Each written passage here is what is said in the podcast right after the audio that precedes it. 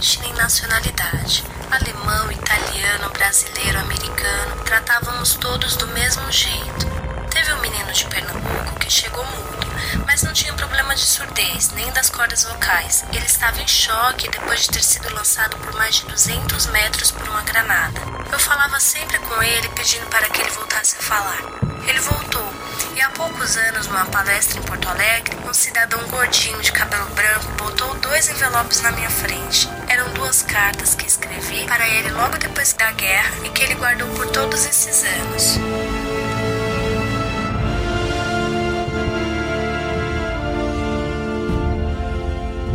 Bem-vindo ao Promontório Estéreo.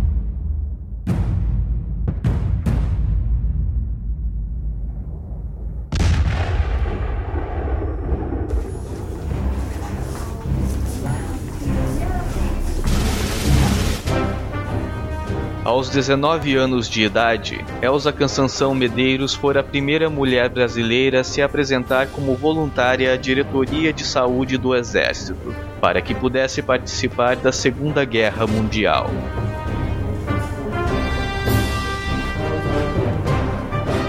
Nascida no Rio de Janeiro, Elza era filha dos alagoanos Aristeia Cansanção e Tadeu de Araújo Medeiros.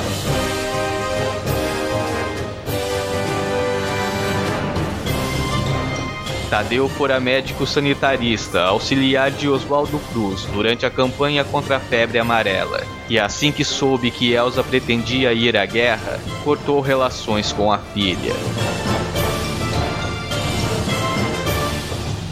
Embora não gostasse de Hitler, Tadeu era germanófilo e havia feito sua pós-graduação na Alemanha, onde mantinha algumas amizades.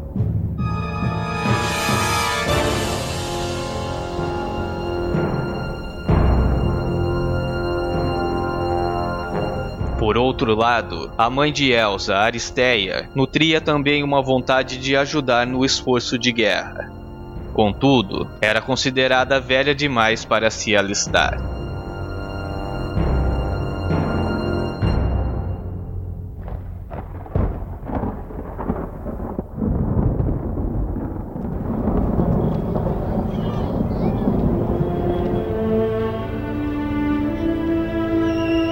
Em Elsa, a vontade de ser militar e participar da guerra cresceu quando ainda era menor.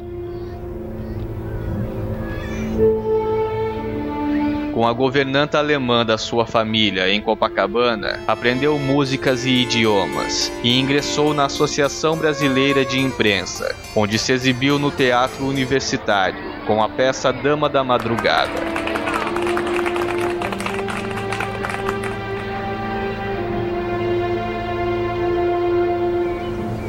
Com os pais, aprendeu a atirar.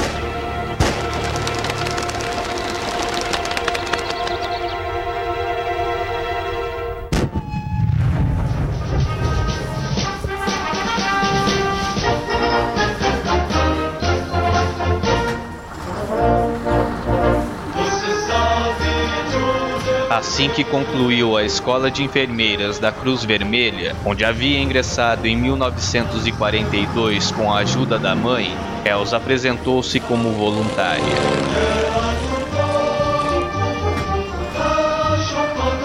Quando Elsa apresentou-se ao Ministério do Exército, obteve do general Souza Ferreira, diretor de saúde, a resposta de que seria noticiada caso houvesse um deslocamento de tropas.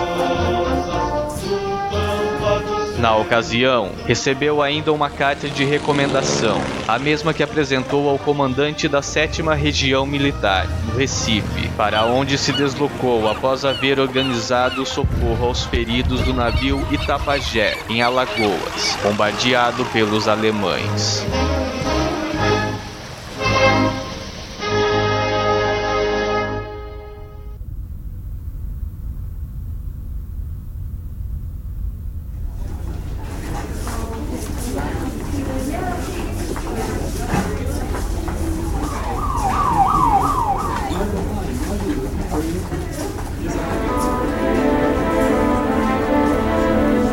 Elza Medeiros fora a primeira mulher enfermeira do Hospital Militar do Recife e também fora convidada a reorganizar a Cruz Vermelha local.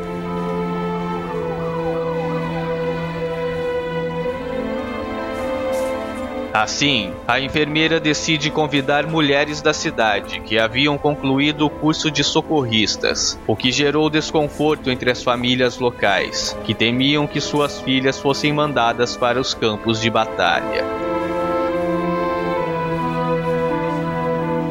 Ainda em Recife, Elsa recebe um telegrama do Ministério do Exército avisando da abertura do curso de voluntariado de enfermeiras.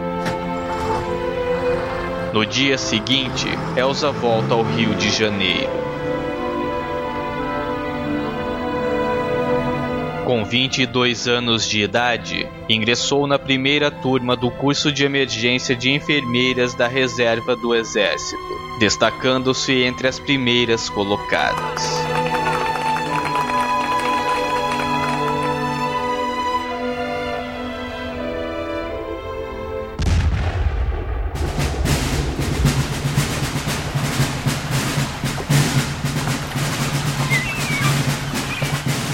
Elza Medeiros foi a primeira convidada a integrar o destacamento precursor de saúde, se deslocando para a Itália em 1944, onde recepcionou os 5 mil brasileiros da Força Expedicionária Brasileira, que estavam a bordo do navio General Mann.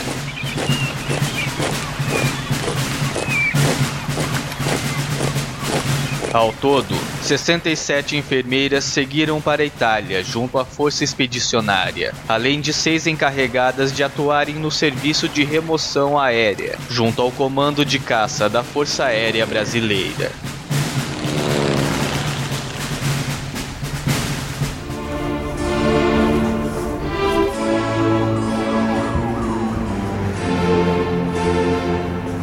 Por seu domínio da língua inglesa, além do francês, italiano e um pouco de alemão, Els atuou como intérprete junto aos médicos e enfermeiras que atendiam aos cerca de 300 feridos brasileiros, encaminhados ao Fort Fife Field Hospital, em Nápoles. Na ocasião, Elsa presenciou a visita de Clarice Linspector aos internos. A jornalista e escritora era então esposa do cônsul brasileiro na Itália.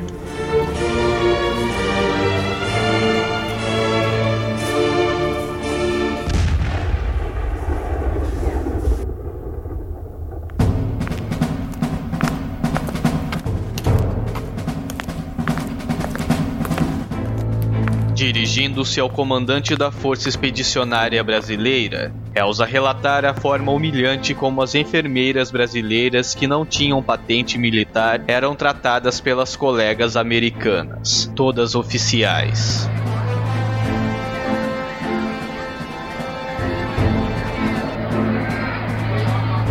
Segundo Elsa, havia racismo entre as enfermeiras norte-americanas, todas brancas, e isso fazia com que as brasileiras não fossem aceitas.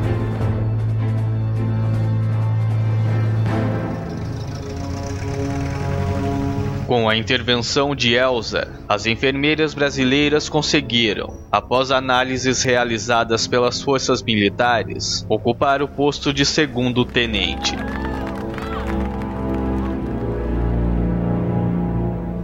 Elsa contara que as enfermeiras brasileiras não sofreram baixas durante a guerra. Não houve nenhuma perda durante o conflito.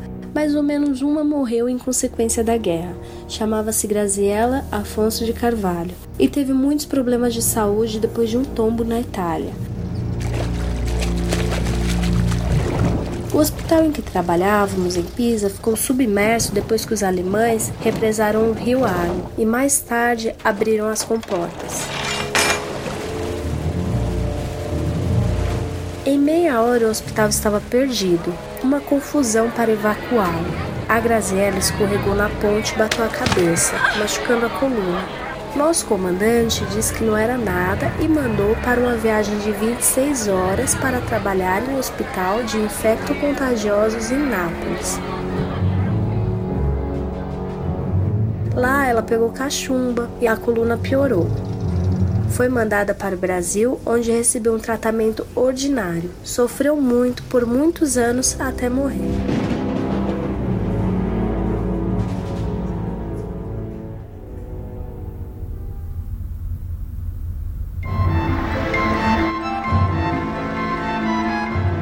Transferida para a cidade de Livorno, Elsa encontra um quadro de desordem disciplinar, sendo convocada pelo coronel Ponce para reorganizar o hospital, o que conseguiu após árduo trabalho, atuando como enfermeira-chefe.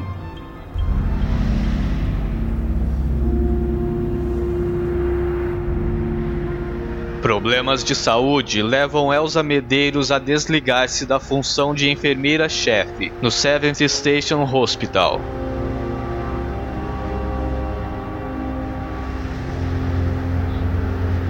Uma queda ocasionara uma rachadura em sua coluna e a perda dos movimentos da mão.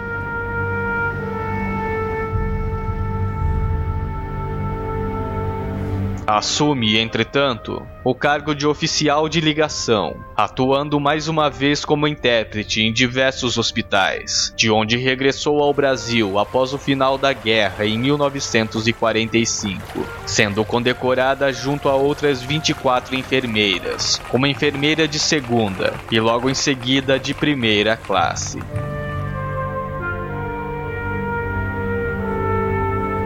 Mas a tristeza acompanhara Elsa de volta para casa. Aconteceu em 2 de maio de 1945. A guerra acabou na Europa no dia 8 de maio, mas no dia 2 cessaram as hostilidades.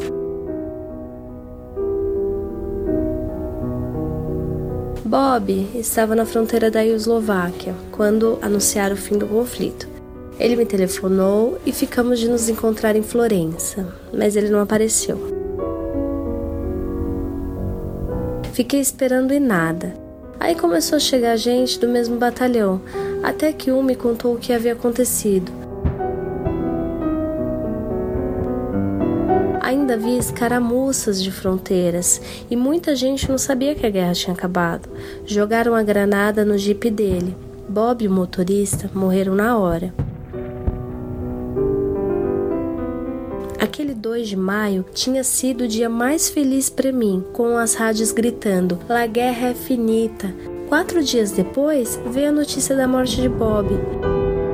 A guerra tem essas nuances. Você vê uma obra de arte, um objeto lindo, vai pegar e bum, ele explode. Aí descobre que era um chamariz de mina. Do mesmo jeito, um dia feliz pode trazer uma grande tristeza.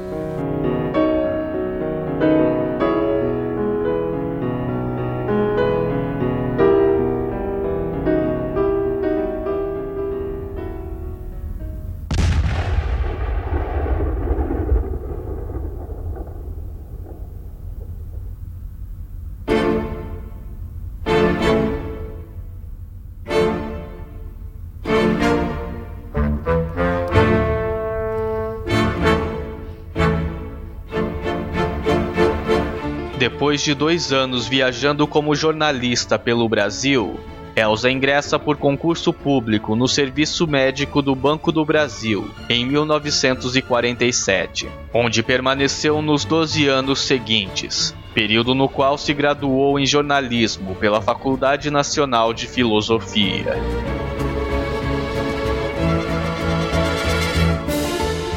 Contudo, jamais desistiu da carreira militar e com a reconvocação das mulheres em 1957, podendo vir a ser militares de carreira, Elsa retoma seu sonho.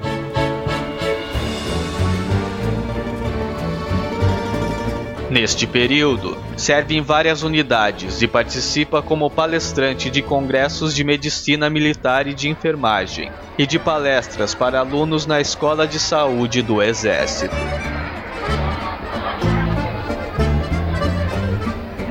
Entre 1963 e 1965, Elza Medeiros reassume suas funções no Brasil e trabalha no Serviço Nacional de Informações.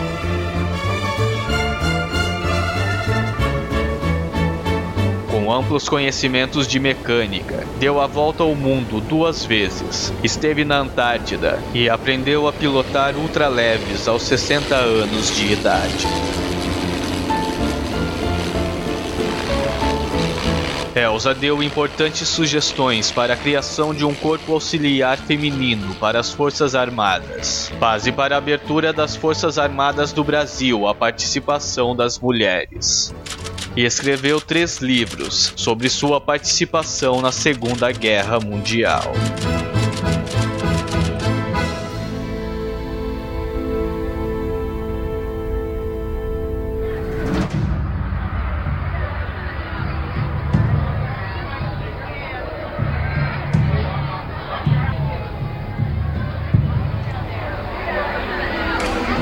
1962, Elsa fora promovida a primeiro tenente enfermeira pelo ministro da Guerra. Contudo, por força do agravamento do seu estado de saúde, foi reformada em 1976, em dois postos acima na hierarquia militar. Elsa era agora major.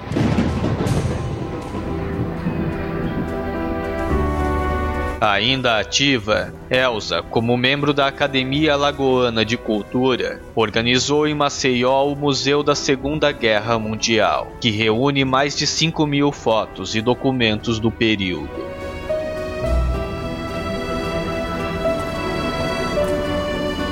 Elsa Medeiros dedicara seus últimos anos de vida a esta função.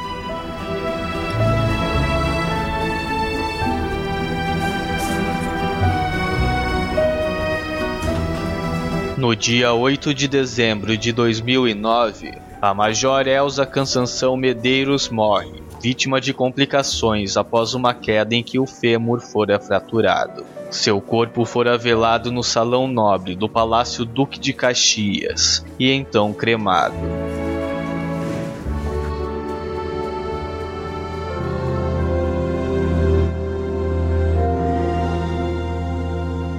Elsa é a mulher mais condecorada do Brasil.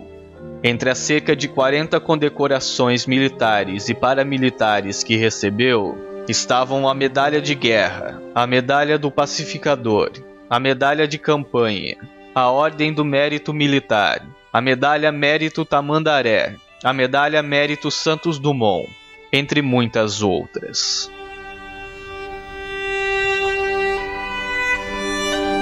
Por sua trajetória, a major enfermeira reformada, Elza Cansanção Medeiros, é considerada a decana das mulheres militares do Brasil.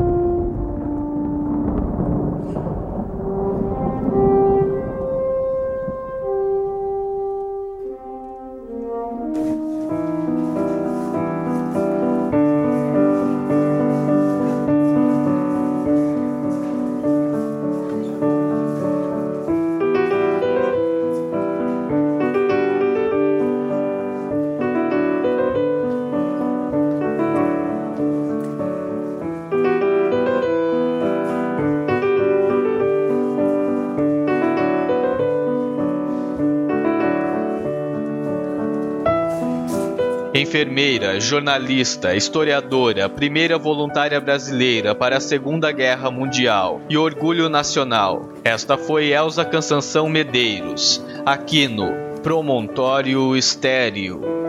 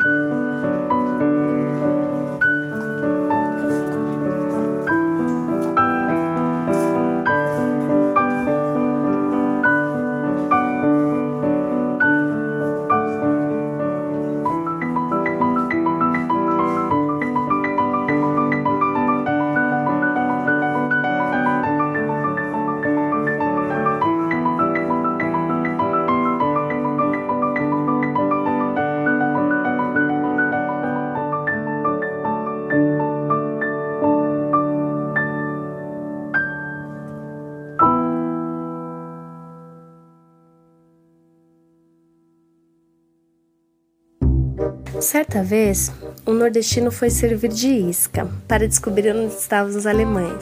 Todo mundo voltou do combate e nada dele chegar. Até que mais tarde, o soldado apareceu com um alemão levando um fuzil à sua frente. Todo mundo ficou doido. Os superiores começaram a gritar que tinha um alemão armado e o nordestino acalmou todo mundo. Ele não está armado, não. Eu o desarmei. Esse aqui é meu fuzil que mandei ele carregar porque eu estava cansado.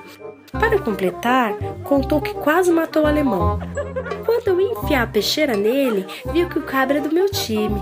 Ninguém entendeu nada. Então ele apontou a cruz de ferro no peito do alemão e concluiu: Vocês não estão vendo que ele é Vasco?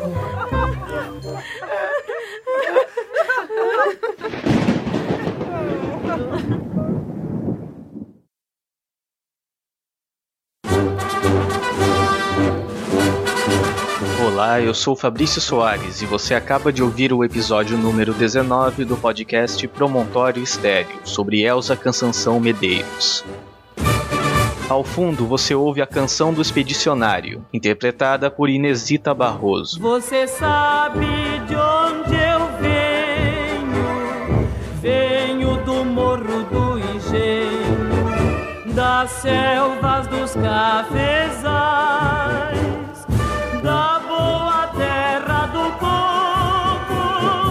Faça um agradecimento especial a Maiara Oliveira, que emprestou gentilmente sua voz para este episódio. Sem ela, o resultado não teria sido tão satisfatório. O Ulisses Adit, do site Incautos de Ontem, comentou o último episódio sobre Jean-Jacques Rousseau e fez uma importante correção. Ele diz: Olá, Fabrício. Parabéns pelo episódio. Como de costume, foi um trabalho muito bom. Espero que você não se importe, mas tem uma pequena correção a fazer. Por volta dos 17 minutos e 50 segundos, você disse que Rousseau escreve a Nova Helena, romance epistolar que trata-se praticamente de uma primeira novela. Na verdade, o nome da obra é Júlia, ou a Nova Heloísa, não Helena. Pode parecer só uma correção boba, mas o nome escolhido é de vital importância para a obra.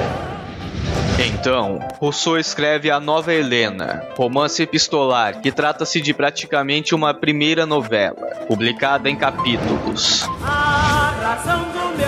O Ulisses também explica no seu comentário a razão pela qual esta correção se faz necessária, com uma breve e interessante sinopse da obra. Além disso, recomenda o filme Em Nome de Deus, de Clive Donner, para aqueles que desejam conhecer a história de Heloísa e Abelardo. Convido a todos a entrar no post do episódio 18 do Promontório Estéreo e ler o comentário do Ulisses na íntegra. divisa Obrigado pelo seu comentário, Ulisses, e fico ainda mais agradecido pela importante correção. Com a ajuda de ouvintes como você, tenho certeza que o Promontório Estéreo ficará cada vez mais preciso e com melhor qualidade. a razão do. O Francisco Seixas, do podcast TemaCast, também comentou o episódio. Ele conta que nunca foi muito fã de Rousseau por diversos motivos, mas que reconhece sua importância como figura histórica e como um grande pensador de sua época. O Francisco também agradece a oportunidade de participar do episódio. Da mesma forma, eu é que lhe agradeço por poder contar com você, Francisco. Muito obrigado pelo seu comentário. O Júlio Castaway comenta dizendo: Muito interessante a vida de Rousseau. Eu conheci um pouco dele através de uma amiga, mas seus ideais permeiam muitas obras de ficção e ideologias políticas. Embora eu não concorde também com muita coisa que ele disse, é inegável que seus argumentos devem ser lidos e refletidos. É apenas com a reflexão e o conhecimento que podemos ser verdadeiramente capazes de opinar sobre uma questão. Obrigado pelo seu comentário, Júlio, e espero que continue ouvindo o Promontório Estéreo.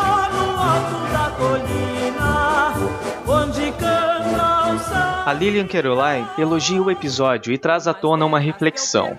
Como pessoas como Rousseau se sentiriam caso pudessem ver como suas obras repercutiram após sua morte? Obrigado pela reflexão e pelos elogios, Lilian. Fico feliz por este podcast ter lhe inspirado desta forma. Também comentou o Igor Alcântara, dos podcasts TemaCast e Mundo Freak Confidencial. Como o Francisco Seixas, o Igor diz que não concorda com alguns pontos da filosofia de Rousseau, mas que ainda assim considera o contrato social um dos trabalhos mais lúcidos de um filósofo. Ainda comenta que Rousseau influenciou não apenas a Revolução Francesa, mas vários pensamentos do modelo de democracia dos Estados Unidos e pensadores da atualidade. Obrigado pelo seu comentário, Igor. Fico feliz por ter feito um episódio que possa agradar a entusiastas da filosofia como você. O Gleidson Leitão diz que não conhecia muito de Rousseau, mas que já não se considera mais um leigo no assunto, graças ao podcast. Bom, isso muito me alegra, já que uma das finalidades desse trabalho é apresentar às pessoas histórias que elas não conhecem. Obrigado pelo comentário, Gleidson, e por recomendar o Promontório Estéreo em seu podcast, o Inovar Podcast número 7, classificando e reduzindo gastos. Que a mira do meu fuzil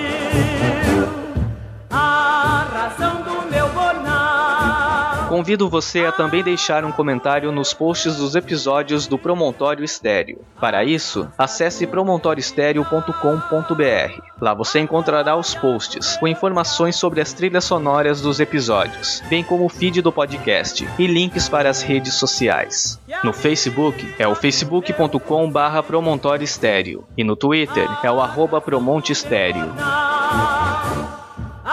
Existem ainda outras formas de entrar em contato com o Promontório Estéreo. Para dar sua opinião, crítica, sugestão ou elogio, a opção de enviar um e-mail para promontorioestereo.gmail.com. Mas caso prefira, há no site um espaço para contato. Basta preencher o formulário com seu comentário, e então seu e-mail será recebido na minha caixa de entrada. Se preferir, pode enviar comentários em áudio também, e eles serão colocados no episódio seguinte as asas do meu dia. Você também pode ajudar o Promontório Estéreo a crescer avaliando e comentando o podcast na iTunes Store, mas principalmente recomendando os episódios para seus amigos. Talvez algum deles se interesse pelo conteúdo do programa. Eu sou Fabrício Soares e até o próximo episódio do podcast Promontório Estéreo.